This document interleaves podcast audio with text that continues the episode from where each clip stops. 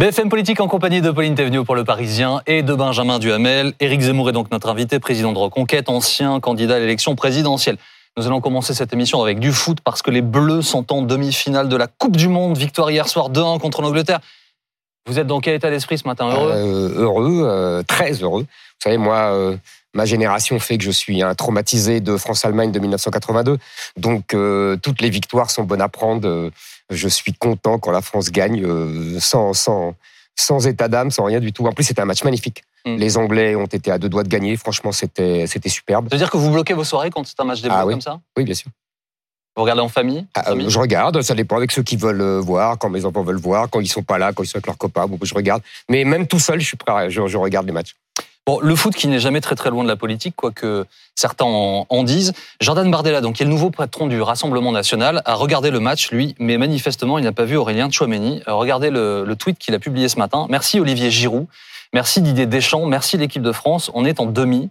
L'aventure continue. Chouameni qui a marqué le premier but. Premier but, superbe but. Ça vous interroge ou pas euh, qu'il est Non, je je, je, sais pas. Je, je suis pas dans sa tête et je ne vais pas commenter euh, ses tweets. Euh, je pense qu'il a voulu dire le, Olivier Giroud qui a marqué le deuxième but décisif. Voilà. Mais franchement, toute l'équipe est à féliciter. Et, et je vous dis, les Anglais ont fait un match magnifique. C'était un match très dur, très très tendu, très. Vous savez, aujourd'hui, c'est la différence avec avec le, le football de mon enfance. C'est-à-dire qu'à l'époque, chaque équipe avait un jeu particulier qui exprimait d'ailleurs mm. euh, une espèce de génie national. Les Anglais avaient leur jeu, les Italiens avaient leur jeu, les Allemands avaient leur jeu. Aujourd'hui, il y a eu une uniformisation parce que tous les joueurs jouent dans les mêmes équipes, etc. Et donc, et les techniciens aussi. Et donc, tous les jeux se ressemblent. Et donc, ça fait qu'un un jeu un peu étouffant, vous voyez, parce qu'ils jouent de la même façon. Et, et, donc, les, les, victoires tardent à se, à se, à se décider. C'est mieux pour le spectacle. Ça dépend, mais en tout cas, c'est beau. Mmh. Benjamin. Euh, l'équipe de France qui joue en ce moment est une équipe euh, hétérogène, diverse, avec euh, plusieurs origines. L'équipe de France de foot aujourd'hui, c'est l'anti-Zemmour? C'est l'inverse de la société que vous prenez? Alors là, vous savez, je disais tout à l'heure que j'ai connu le foot jadis. Il y a moi, j'aimais Marius Trésor. Il n'était pas blanc de peau spécialement. J'aimais Jean Tigana, qui, mmh. qui venait d'Afrique l'équipe de France, il y a toujours eu euh, des enfants de l'immigration dans l'équipe de France. Mais je vous pose la question parce que il y a un an et demi, quand vous sortiez votre livre, également sur des plateaux de télévision, vous vous interrogiez sur le fait qu'il y avait, je cite, trop de Noirs en équipe de France. Il y a une différence donc entre, entre des gens qui viennent d'origine différente, ce qui a toujours été le cas en France. Les plus grands joueurs, euh, Raymond Coppa était fils d'immigrés polonais, Platini, fils d'immigrés italiens, etc. Et le fait qu'il y ait 8, 9 joueurs euh, euh, d'origine africaine, de couleur noire, euh, dans l'équipe. C'est pas la même chose. Si vous aviez neuf joueurs blancs dans l'équipe sénégalaise, je pense que les Sénégalais s'interrogeraient. Et donc vous considérez qu'il y a un déséquilibre aujourd'hui dans l'équipe Aujourd'hui, je pense qu'il y a un équilibre assez subtil d'ailleurs, mais il faut que simplement que l'équipe ressemble au pays, tout bêtement. Je veux dire, quand on voit, je vous répète, imaginez une équipe du Japon qui a très bien joué, ou une équipe du Maroc. J'imagine, vous allez me parler de l'équipe du Maroc. S'il y avait dix joueurs euh, qui s'appelaient François et Jean-Claude dans l'équipe du Maroc, je pense que le roi s'interrogerait. C'est tout ce que j'ai voulu dire. Pauline. La prochaine étape, c'est les demi-finales. Les Bleus vont affronter le Maroc. Est-ce que ce sera une fête En tout cas, ce que je sais, pour avoir parlé avec des policiers, euh, c'est que c'est euh, une grande frayeur pour la police. Vous voyez ça avant de voir la fête, les supporters qui se disent doublement heureux, la liesse? Je vois rien, moi. Vous savez, je regarde, j'observe. C'est la première chose dont vous parlez. Oui, vous m'avez posé une question, je vous réponds. Moi, vous savez, je, euh, vous m'avez dit est-ce que ça sera une fête? Je vous dis, je vais vous répondre globalement. Mais d'abord, je tiens à vous dire que les policiers sont très inquiets. Deuxièmement, je tiens à vous dire, puisqu'on parlait football d'abord, que euh, je trouve euh, remarquable cette équipe du Maroc. c'est un exploit inédit pour une équipe la africaine. première équipe africaine en Exactement, je me souviens. Euh, le Cameroun en 1990 était en quart de finale, euh, il n'avait pas réussi à aller en demi-finale. Euh, là, vraiment, c'est un exploit formidable. Et en plus, ce n'est pas par un concours de circonstances. Ils ont battu des, équipes, difficiles, de la Belgique, l'Espagne, franchement, et, le Portugal avant-hier. Donc, je, pense que vraiment, c'est une très bonne équipe. Elle fait un très bon jeu et ça va être très difficile pour les Français. Maintenant, il y a d'autres degrés d'analyse. Je remarque que quand la liesse populaire se répand au Maroc, ça se passe très bien. Le roi se trouve au milieu, etc. quand euh, ça se passe en France, ça finit par des émeutes et des affrontements avec la police. Ça finit par des émeutes et des affrontements aux Champs-Élysées, ça finit par des pillages de camions, vous l'avez vu, euh, à Avignon. Euh, pourquoi? J'aimerais comprendre pourquoi. Deuxièmement, Juste les images de l'IS, par exemple, Oui. sur les Champs-Élysées, de voir des Mhm. gens qui, pour une grande majorité, pacifiquement viennent montrer leur joie que le Maroc ait gagné, ça vous pose un problème ou pas? attendez. Non, mais est-ce que ces images Oui, oui, vous oui, je vais vous répondre. Je vais vous répondre. Euh, D'abord, ça finit en émeute. Un. Pourquoi ça finit en émeute Est-ce que- est-ce que-. Est-ce que, est-ce que quand les, quand, les, quand les Argentins célèbrent leur victoire, ça se finit en émeute, Benjamin Duhamel? Non. Deuxièmement, vous me posez une question, je vais vous répondre Hum. sans, sans, sans hésitation et euh, sans circonvolution. Euh, J'aimerais savoir comment réagirait le roi du Maroc, les Marocains, si à Marrakech, des milliers et des milliers de Français célébraient leur victoire, la victoire de la France. Je pense qu'ils se sentiraient un peu dépossédés de leur pays, surtout le soir où la France gagne. Donc là, vous pensez que je trouve- je je bizarre. Je trouve bizarre qu'il y ait plus de gens qui fêtent, qui sont censés être français, puisqu'on les présente comme des franco-marocains. ils sont pas Et qu'ils, censés. ils- si, si, excusez-moi, ils ont Non, le- pardon, souvent quand on la est double franco, nationalité. bah, donc on n'est pas censé, on l'est. Donc ils sont français et bah oui, c'est pour ça que je dis ça. Vous allez, si vous savez, si vous m'interrompez pas, vous allez comprendre pourquoi je dis ça. Non, mais je suis obligé de vous interrompre Non, non, non, non, quelque non, chose non. qui est Ils sont censés. Laissez-moi finir. Je vous assure, je parle comme j'ai envie et vous me reprenez après, mais pas quand je parle. Euh, qui sont censés être français et qui célèbrent la victoire du Maroc. Euh, qui célèbrent la victoire du Maroc le jour où la France gagne. Je n'ai pas vu. Avant. Pardon. Non, non, après aussi. Hier soir, il y avait encore des gens et- qui célébraient et qui se battaient avec les policiers. Et beaucoup Deuxièmement, se deuxièmement, je vois heureux. même, je vois même des gens qui sont franco-marocains et à qui on demande pour qui êtes-vous pour France-Maroc et qui disent unanimement pour le Maroc. Non, pas minute. Je n'ai pas vu moi, pas je n'ai pas vu quand il y a un match France-Italie des gens d'origine italienne qui disent on est pour l'Italie. Je n'ai pas vu. Euh, en tout On cas, a entendu pas énormément de supporters dire qu'ils étaient doublement heureux euh, à voir les deux Madame. drapeaux.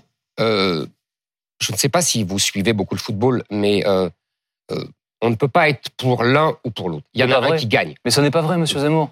Mais pourquoi, pourquoi Mais ah, pardonnez-moi, mais alors, premièrement, excusez-moi, vous aviez terminé votre premier propos.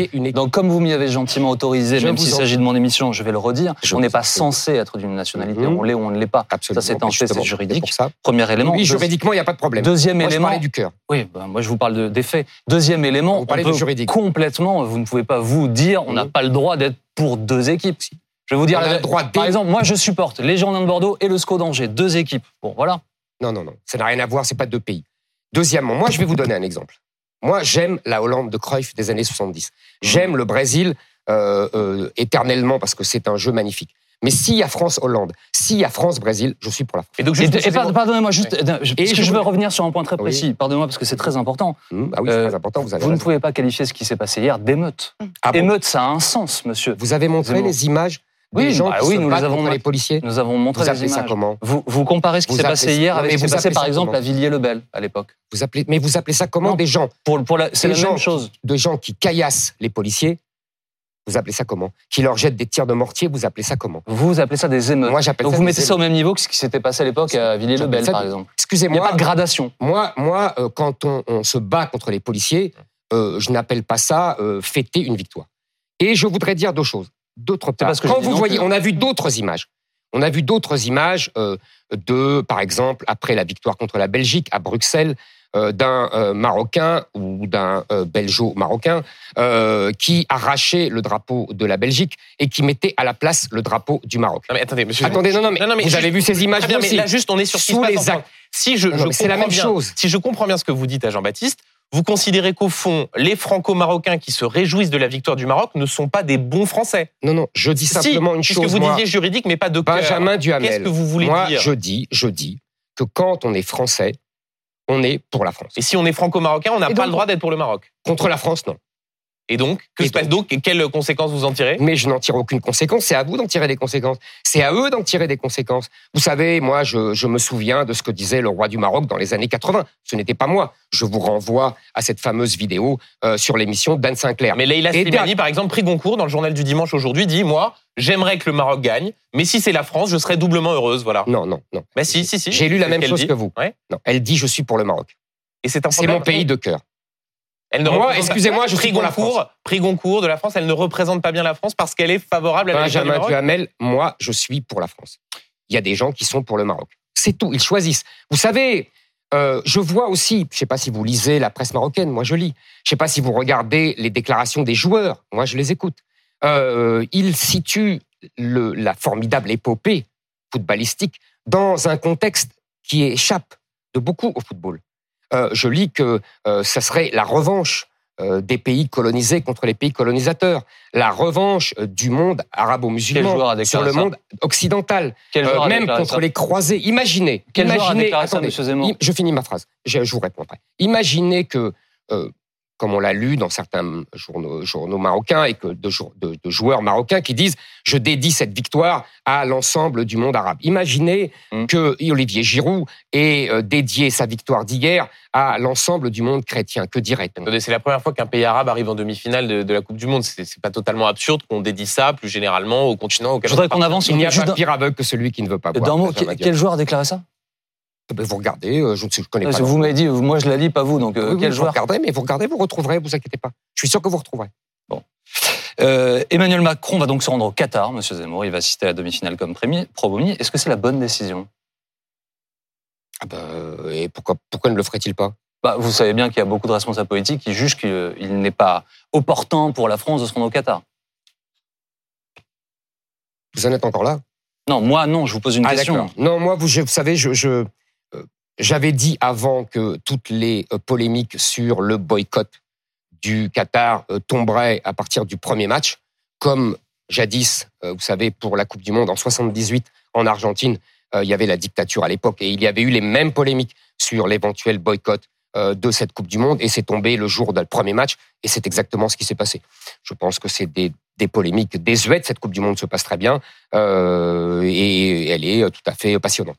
On continue à en parler néanmoins et euh, certains responsables politiques en profitent aussi pour distiller des messages. La ministre des Sports, euh, Amélie Oudéa-Castéra, hier soir, euh, en tribune, elle arborait un pull avec euh, un motif arc-en-ciel en signe de soutien à la communauté LGBT. Est-ce que vous approuvez cette démarche?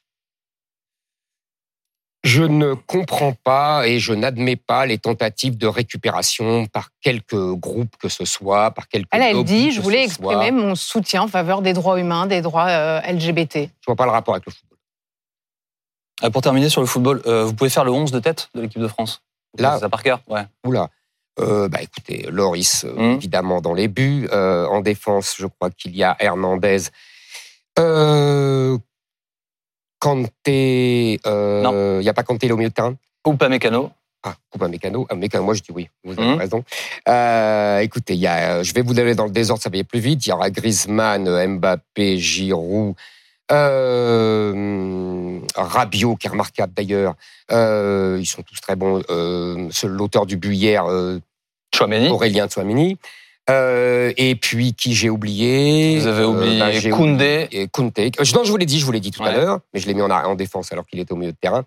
Euh, et voilà, on y, on y est. On y est, ouais. Il. Non, non, non, non, je crois pas. bon. Non, je vous assure, je crois pas. Mais dites-moi si j'en ai oublié un. Hernandez, Varane ou pas Mécano euh, Varane, on a oublié Koundé, Lloris Voilà. dans les buts, Chouameni, Griezmann, Rabiot, Voilà. Dembélé, le Barcelonais Voilà. devant aux côtés de Giroud et Dembélé. Dembélé. Dembélé. Allez, changeons complètement de sujet, Monsieur Zemmour. Euh, le gouvernement alerte sur de possibles coupures d'électricité qu'on appelle également les délestages.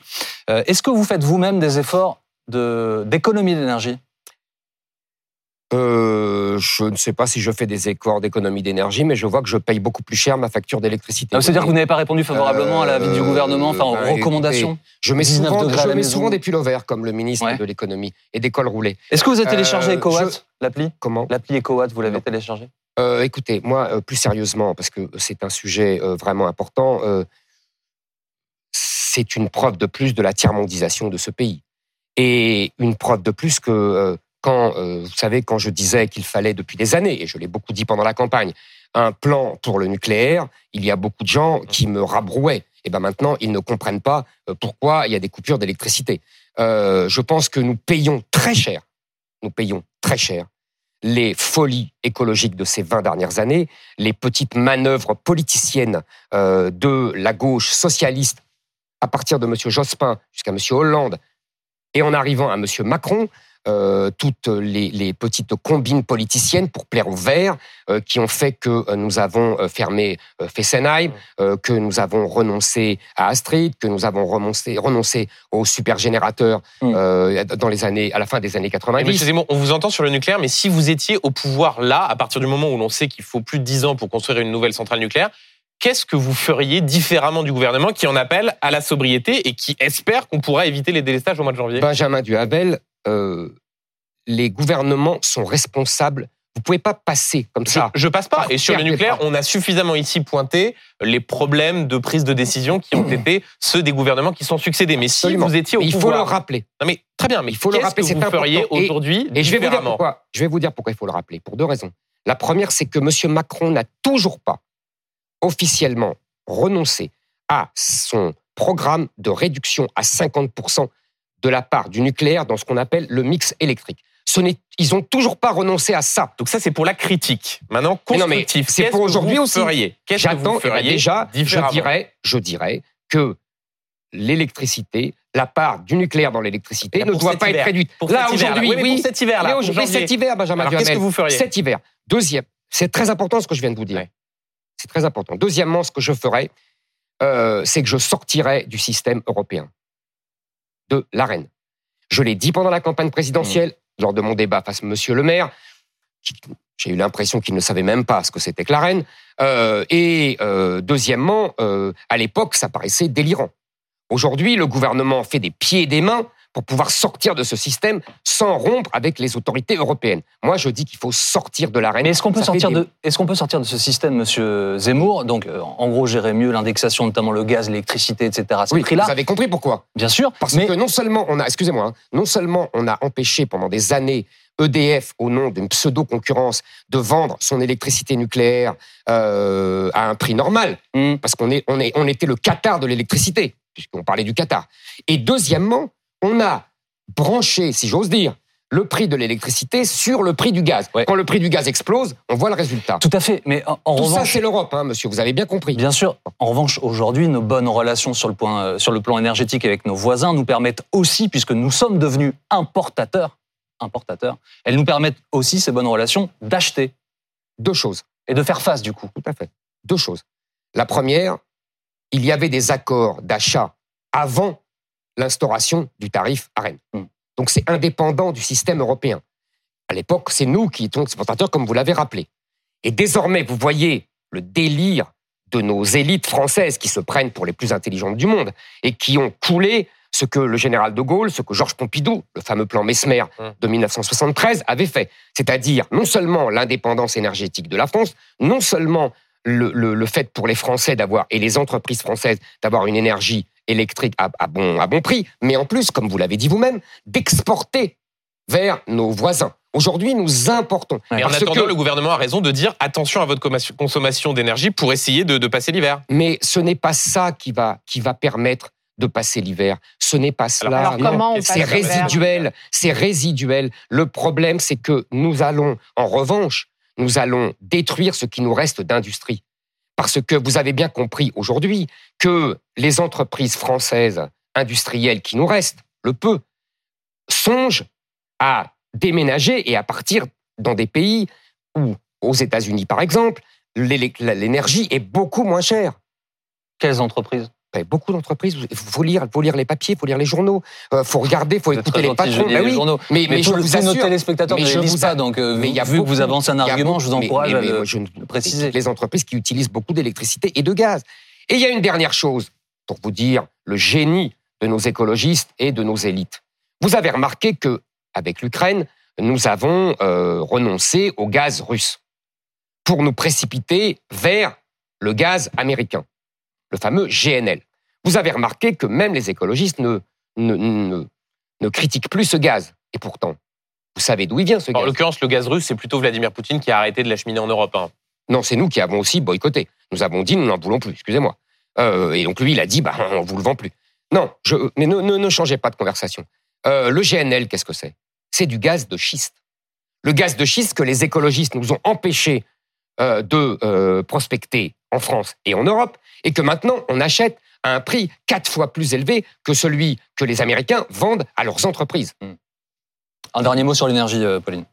Le gouvernement a multiplié euh, les alertes, euh, a été très très très fort dans les alertes. Est-ce que pour vous c'était le bon ton ou est-ce que ça euh, c'est de nature à, à paniquer les Français? On voit que Bruno Le Maire récemment a un peu tempéré en disant mais non on va pouvoir passer l'hiver sans difficulté, sans coupure et à notre portée. Qu'est-ce que vous pensez de cette communication? Vous savez, euh, je pense que le problème n'est pas un problème de communication. Je pense que le gouvernement est affolé. Je pense que ces gens ne maîtrisent rien euh, et qu'ils se, ils payent euh, les décisions qui ont été prises il y a des années, y compris par eux d'ailleurs. Je, je- je l'ai dit tout à l'heure. Mm. Euh, je rappelle que Emmanuel Macron avait dit qu'il fermerait euh, 12 centrales nucléaires en 2018. Il a Euh, aussi annoncé la construction de six réacteurs euh, Oui, il y a mais- un an à Oui, Belfort. mais vous voyez le temps perdu. Excusez-moi, euh, votre collègue a dit lui-même qu'il faut 10 ans pour construire euh, une centrale nucléaire. S'il avait pris sa décision il y a 5 ans, il resterait plus que 5 ans. Si François Hollande n'avait pas pris sa décision de fermer euh, Fessenheim et que Emmanuel Macron a entériné alors qu'il pouvait faire le contraire, eh ben on aurait Fessenheim, on aurait réacteurs en plus. Notre- pardonnez-moi, je finis Ouais. là-dessus. J'ai visité Fessenheim pendant la campagne présidentielle. Vous savez, il ne faut pas croire ce que le gouvernement vous dit. Elle était parfaite, Fessenheim. Elle était en état de marche. C'était à la fois la plus vieille centrale nucléaire et en même temps la plus moderne parce que les centrales ont cela de particulier qu'on renouvelle chacune des pièces. Donc, M. Macron aurait très bien pu Monsieur changer de la décision de François Hollande et la remettre en marche. Voilà, je voulais, Suite de voulais notre émission dans un instant. Non, c'est la pause, c'est pour ça. Euh, la suite de l'émission en direct dans un instant sur BFM TV. Euh, et comme chaque dimanche, au retour de la coupure, je montrerai trois photos. Derrière chaque photo, il y a une question d'actualité. Vous en choisirez deux. À tout de suite.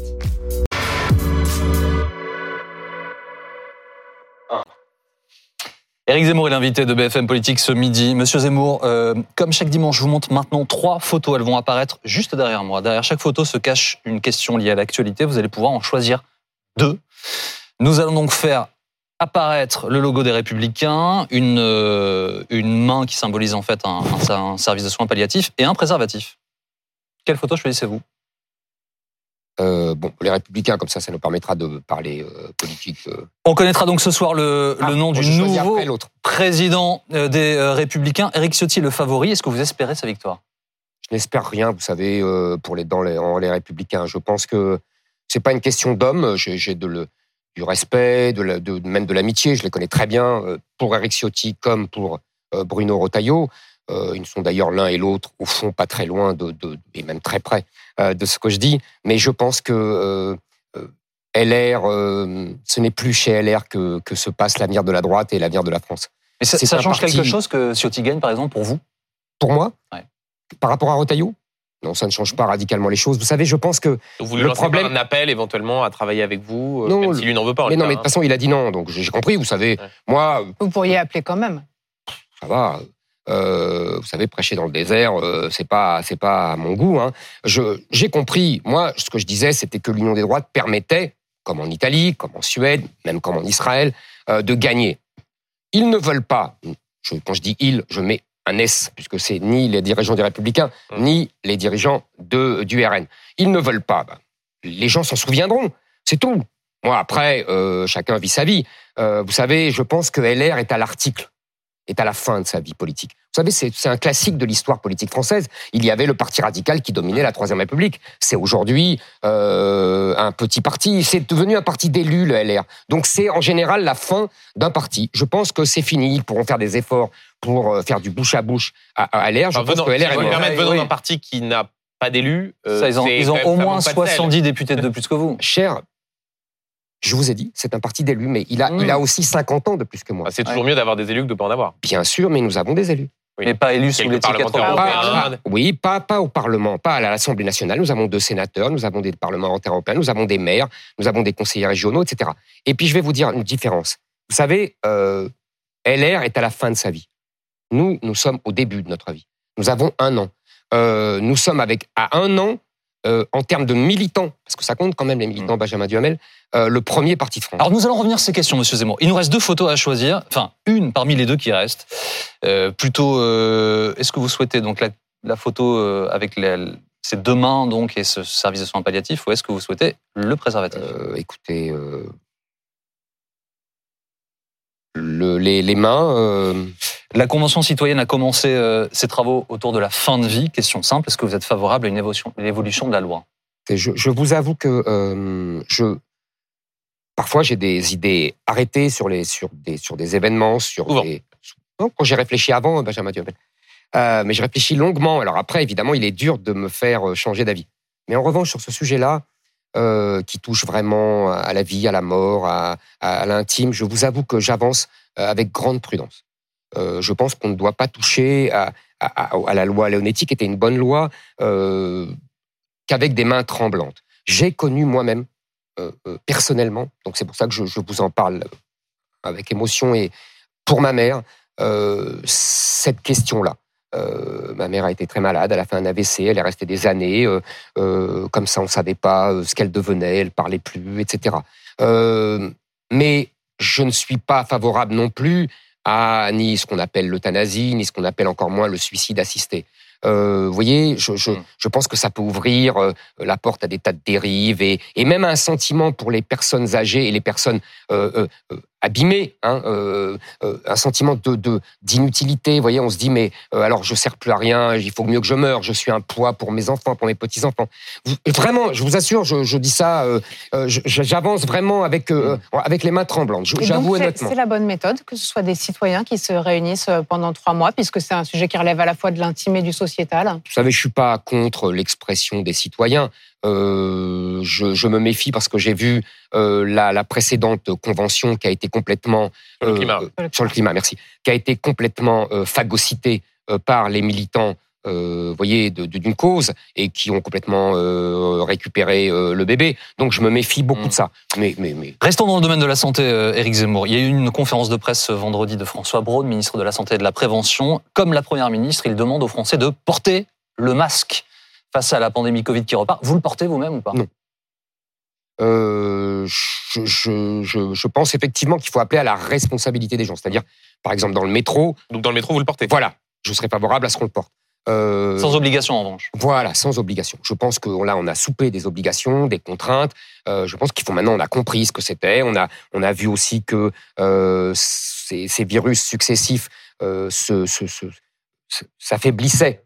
Le- le- leur caractère mortel s'affaiblissait petit à petit. Donc, euh, même si ça reste évidemment euh, dangereux. Les gens en meurent. hein. Voilà, c'est pour ça que je vous dis que ça reste dangereux. Euh, mais en tout cas, je pense qu'il faut appeler à la responsabilité des gens sans, sans contrainte. Vous avez 64 ans, euh, Éric Zemmour, euh, donc vous êtes la cible prioritaire pour le rappel vaccinal. Est-ce que vous avez fait votre rappel de vaccin? Pas pour l'instant. Et vous comptez le faire? Peut-être, je vais voir. euh, je, je, je ne sais pas encore. Vous savez, j'ai fait euh, les vaccins précédents. euh, euh, j'ai compris maintenant euh, euh, le- le- l'efficacité de ces vaccins et la limite de ces vaccins. Euh, C'est-à-dire qu'en gros, euh, ça permet de régler les cas les plus graves et d'éviter donc euh, les cas les plus graves. Et en même temps, ça n'empêche pas euh, la contagiosité. Euh, Vous voyez, c'est Mais avant les fêtes, le gouvernement, totalement. justement, euh, Bah pour euh, protéger les plus fragiles, incite, Ah oui, mais je ne suis pas euh, fragile, vous savez.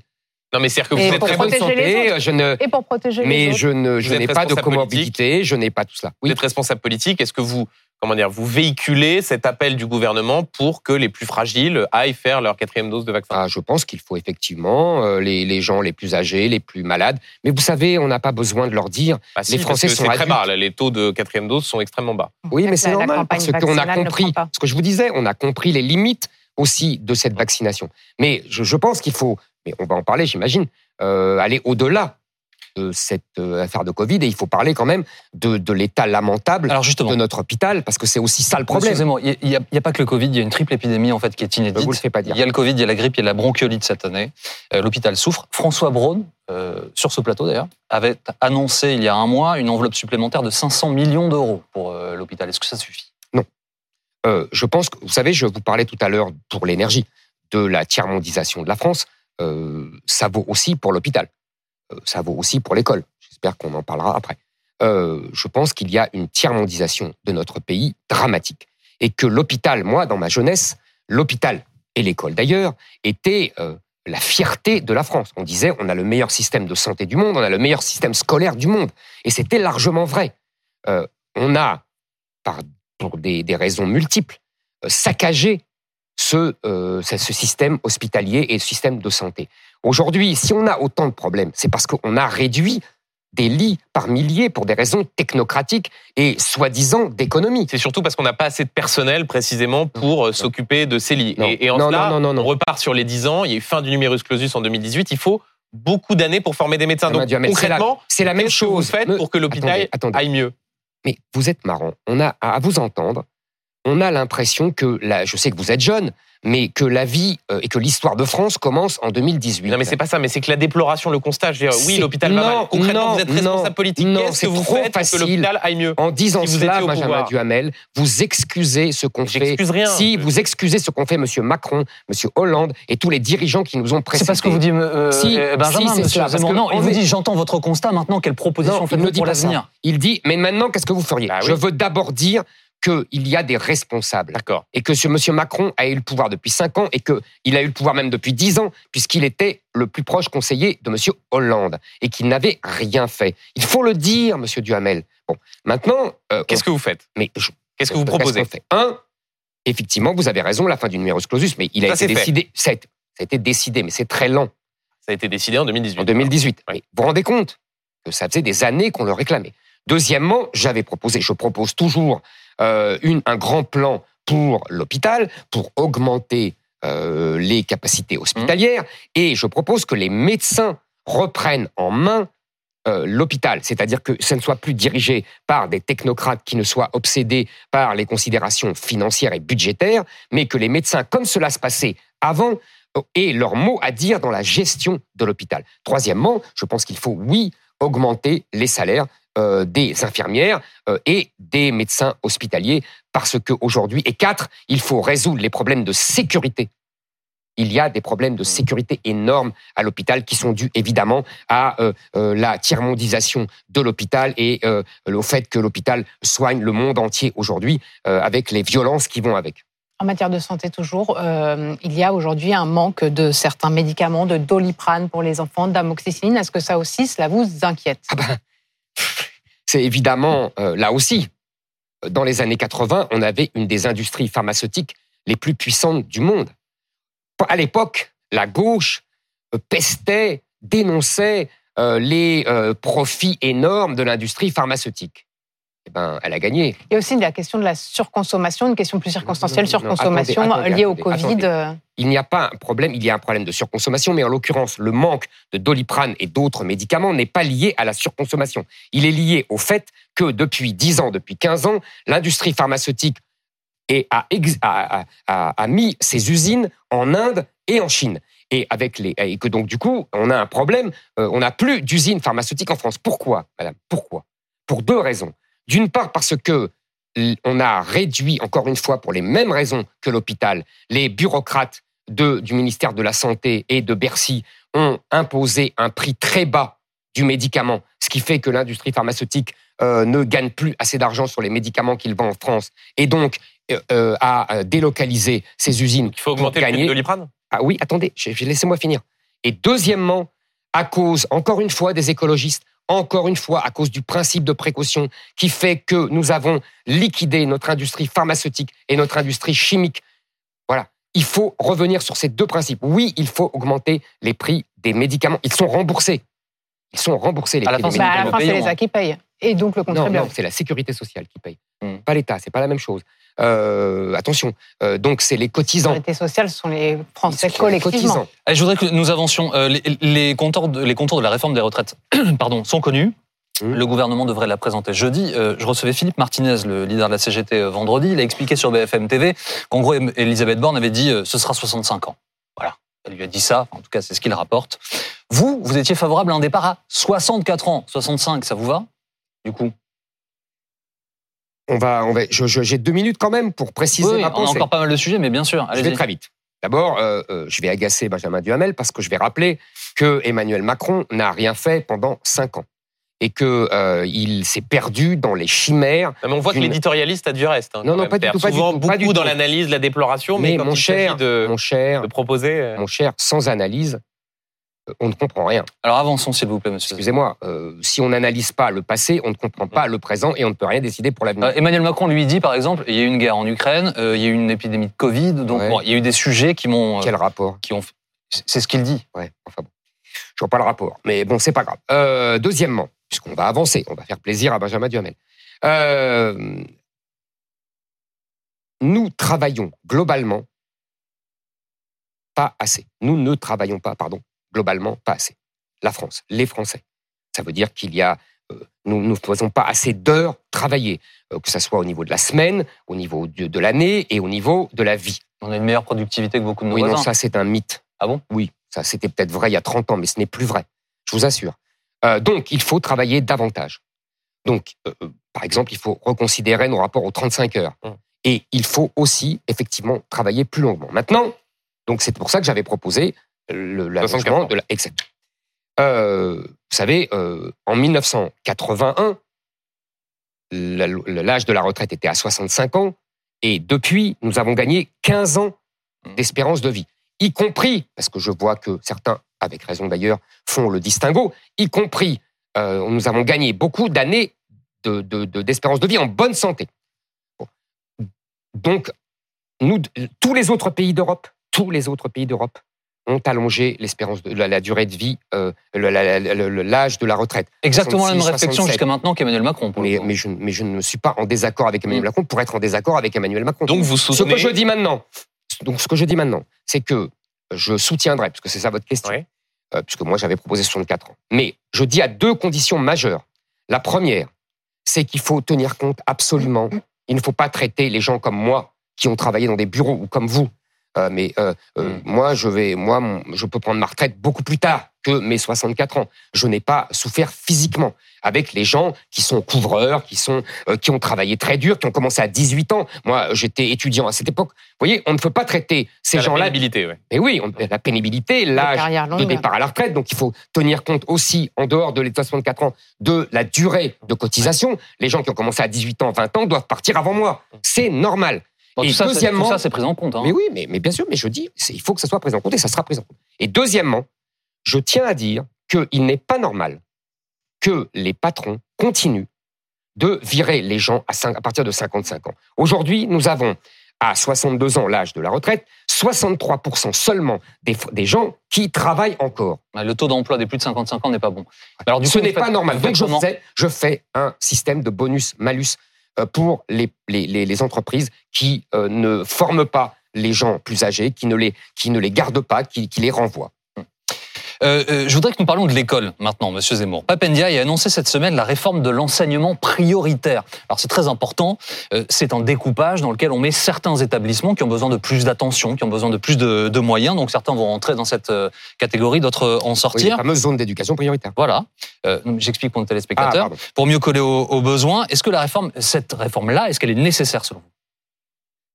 Je crois que cette réforme-là euh, euh, est tellement liée à la question de l'immigration que je pense que nous allons euh, l'écarter. Euh, parce que si on ne règle pas la question de l'immigration, on ne réglera jamais la question des zones d'éducation prioritaire. Je vous vois euh, froncer les sourcils. Bah, En général, Ouais. en général, elles sont dans les banlieues euh, fortement islamisées. Donc, donc cette question-là, euh, je pense que ce n'est pas la priorité si on ne règle pas la question de l'immigration. Mais en revanche, l'école. Ça participe pas du même euh, raisonnement, pardonnez-moi, mais euh, Oui, les enfants est taxé- l'immigration aggrave la crise scolaire. non, oui. c'est pas ce que je veux dire, c'est que les enfants, euh, d'où qu'ils viennent, est accès à une, à une éducation de, de qualité permet aussi euh, de mieux s'intégrer et de, Ah, je de suis mieux bien vivre. d'accord. Je suis bien d'accord avec vous. Mais justement, je vais parler globalement de l'école. Hmm. Euh, J'ai décidé depuis la rentrée, d'ailleurs les journalistes qui me suivent euh, l'ont remarqué, de mettre l'accent et de mettre l'accent fort sur l'école. Je pense que c'est un sujet majeur, fondamental, vous l'avez dit vous-même. Euh, J'ai euh, formé, forgé euh, une association dite de parents vigilants qui nous envoie, qui est aujourd'hui à 38 000, près de 40 000 personnes, qui nous envoie, nous relaie tout ce qui les scandalise dans l'école de leurs enfants. Et d'ailleurs, ça fait grand bruit ces derniers jours. Je pense que ces, ces- ces premiers appels me confirment dans mes deux diagnostics que je pose sur l'école. Un, un effondrement du niveau scolaire. Un effondrement qui date de plusieurs décennies. Je rappelle que euh, les bien-pensants et le journal Le Monde, dans les années 90, euh, nous disaient que le niveau montait. Euh, il s'est écroulé. Tous les maintenant les classements internationaux, toutes les enquêtes le prouvent. Et deuxièmement, pendant que nos enfants ne savent plus lire ni écrire, et font de plus en plus de fautes dans les dictées, ils subissent une propagande, je dis bien le mot propagande, une propagande à l'école qui est relayée par certains professeurs et qui est couverte par l'éducation nationale et le ministre de l'éducation nationale. Cette propagande prend plusieurs euh, formes. Il couvre, le ministre de l'Éducation nationale couvre la propagande Absolument. qui est véhiculée dans les établissements scolaires. Absolument. Et de quelle propagande Eh euh, ben, je, vais, parlez-vous? et je, je vais vous le dire. La propagande, d'abord, il y a une propagande. Moi, vous savez, j'ai eu trois enfants, je les suivis, je les ai suivis attentivement. Et j'ai vu l'évolution des programmes, des livres scolaires Ouais. et des cours qu'on leur dispensait. Il y a une première propagande qui est la propagande écologique. Aujourd'hui, les cours de géographie sont réduits uniquement à la question du réchauffement climatique euh, et de, de ce qu'on appelle le développement durable. Uniquement. Il ne faudrait pas en parler euh, du réchauffement Si, climatique à l'école. euh, Vous voyez, comme vous êtes, euh, c'est intéressant votre réflexion. Parce que je dis qu'on ne parle que de ça, euh, vous me dites qu'il ne faudrait pas en parler. Oui, mais il faudrait parler d'autre chose. C'est pas de la propagande de parler de la du réchauffement propagande. climatique. De parler que de ça, c'est de la propagande. C'est pas de la propagande. Parler du réchauffement Vous climatique. ça- Vous pouvez souhaiter qu'on évoque d'autres sujets, mais euh, Oui, de parler que de ça. à moins de contester le réchauffement climatique, c'est non, pas de la propagande. Quand on parle que de ça à, à des enfants, c'est de la propagande. Donc il n'y a Deuxièmement, plus que ça dans les cours de géo. absolument. Deuxièmement, en tout cas, c'est ce que j'ai vu moi avec mes Mm. enfants à partir de la seconde, de la première et même avant. Euh, deuxièmement, de la propagande en histoire euh, anti-française. Troisièmement, C'est quoi, de, pardonnez-moi anti-française, on apprend à, la, euh, à, dans à nos enfants que euh, la France, euh, l'histoire de France est, un, est, un, est une accumulation de crimes, euh, de crimes pendant la colonisation, l'esclavage, la Seconde Guerre mondiale, etc. Donc il n'y en a pas eu. Aussi. Comment Il n'y en a pas eu Il y en a. Non, mais il y a tout. Vous savez, toute histoire, tout pays Oui. a une histoire avec des crimes. Euh, si on apprend euh, essentiellement cela et si on fait euh, une, une, propagande univoque, là, ça devient dangereux. Troisièmement, il y a ce que j'appelle la ce qu'on appelle la théorie du genre. Aujourd'hui, monsieur voit que Monsieur Papendaï pousse beaucoup à ce que lui appelle l'éducation sexuelle, mais il faut expliquer aux, aux gens qui nous regardent. Ce qu'il appelle éducation sexuelle, ce n'est pas l'éducation à la biologie. C'est-à-dire que moi, j'ai connu des cours d'éducation sexuelle où on nous apprenait comment on faisait les enfants. Aujourd'hui, c'est justement pour nier la biologie, c'est-à-dire la théorie du genre. Et euh, Ah, attendez, euh, votre, juste- fils, c'est de l'éducation à la lutte contre les discriminations euh, sexuelles. j'appelle ça de la propagande. Parce que quand on vous, parce que qu'est-ce qu'ils appellent Benjamin Duhamel Qu'est-ce qu'ils appellent Parce que tout ça, c'est des mots, vous comprenez. Il faut voir ce qu'il y a derrière. Ce qu'il y a derrière l'éducation sexuelle, ce qu'il y a derrière la lutte contre les discriminations. Ce qu'il y a derrière ça, c'est des, leçons de théorie du genre. Et on finit par expliquer à vos enfants, à vos enfants de 8 ans, de 9 ans, de 12 ans, de 14 ans, que le petit garçon peut être en fait, s'il le sent, une fille, et que la petite fille peut être en fait un garçon.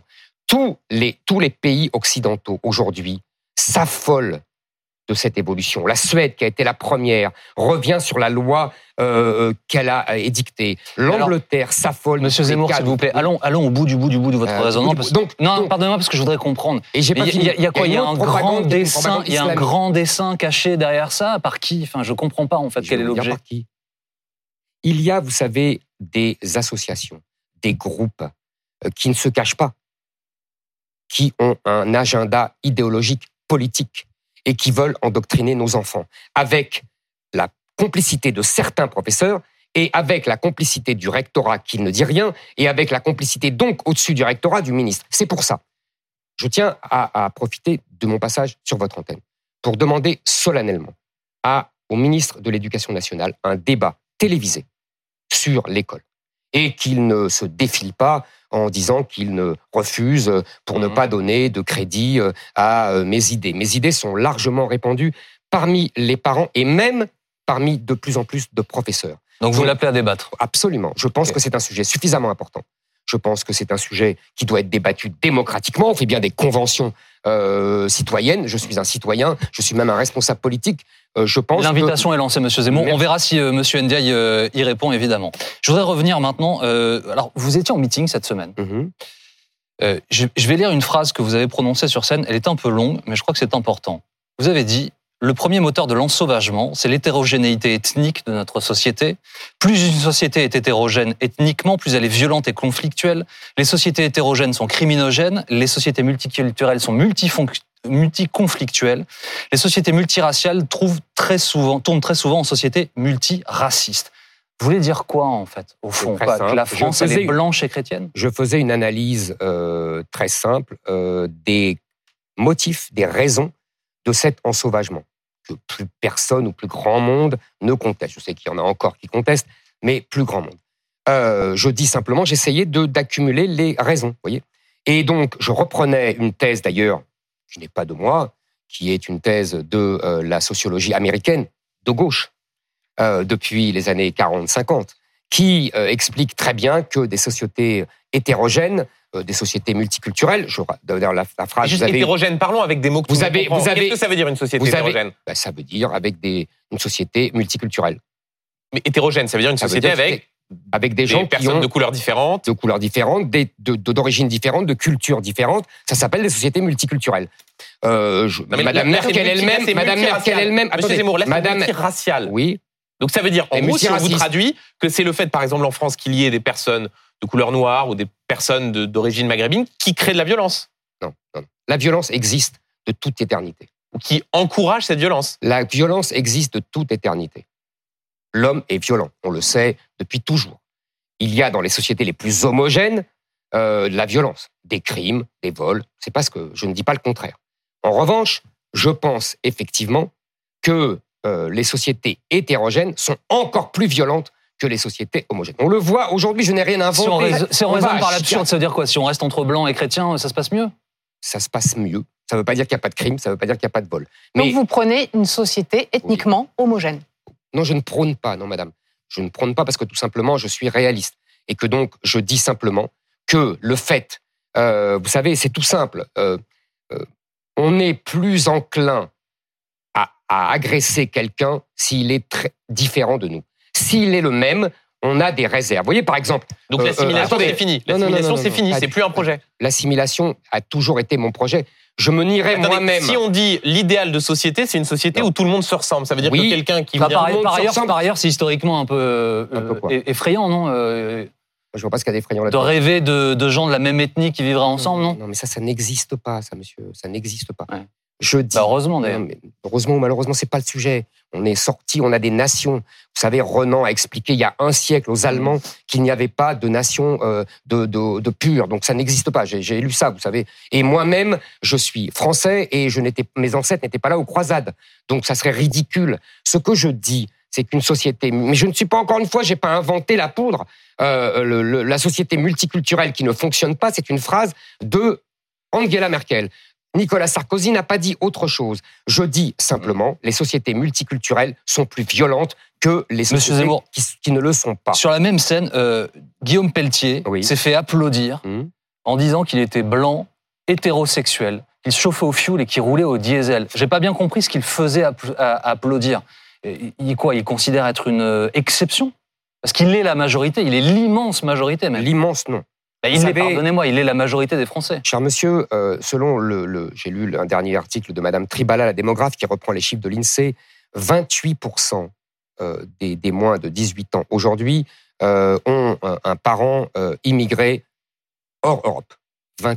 Oui, mais donc il Donc, reste. vous voyez, On vous fait, les maths, on fait les mais maths vous voyez ensemble. l'évolution. On fait les maths ensemble, il reste Oui, oui. 72. Oui, oui, 72. Aujourd'hui. Mais vous voyez l'évolution.